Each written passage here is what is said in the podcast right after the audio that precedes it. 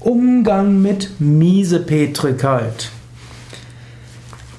Vielleicht kennst du Menschen, die immer schlecht drauf sind und dir alles schlecht reden wollen. So richtige Miesepeter.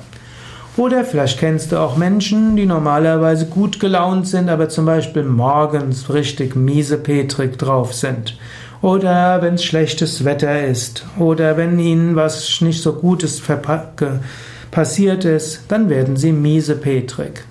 Wenn jemand miesepetrig ist, das Beste ist, zeige ihm Mitgefühl und lächle ein wenig. Manchmal kann man auch jemandem sagen, ja, du bist ein richtiger Brummbär heute. Und der andere versteht das dann. Und man kann auch manchmal freundlich dem anderen sagen, muss natürlich gucken, ist das für ihn okay oder fühlt er sich beleidigt. Aber vielleicht kann man dort irgendwelche humorvollen Bemerkungen bringen. Du musst dich von der Miesepetrigkeit des anderen nicht anstecken lassen. Du musst auch nicht versuchen, ihn zum Lachen zu bringen. Das bringt oft wenig. Es reicht aus, wenn der Miesepeter auch sich gehört sieht, äh, wenn er seine Bedenken zur Kenntnis genommen sind. Und dann freut er sich ja auch, wenn die anderen aktiv werden.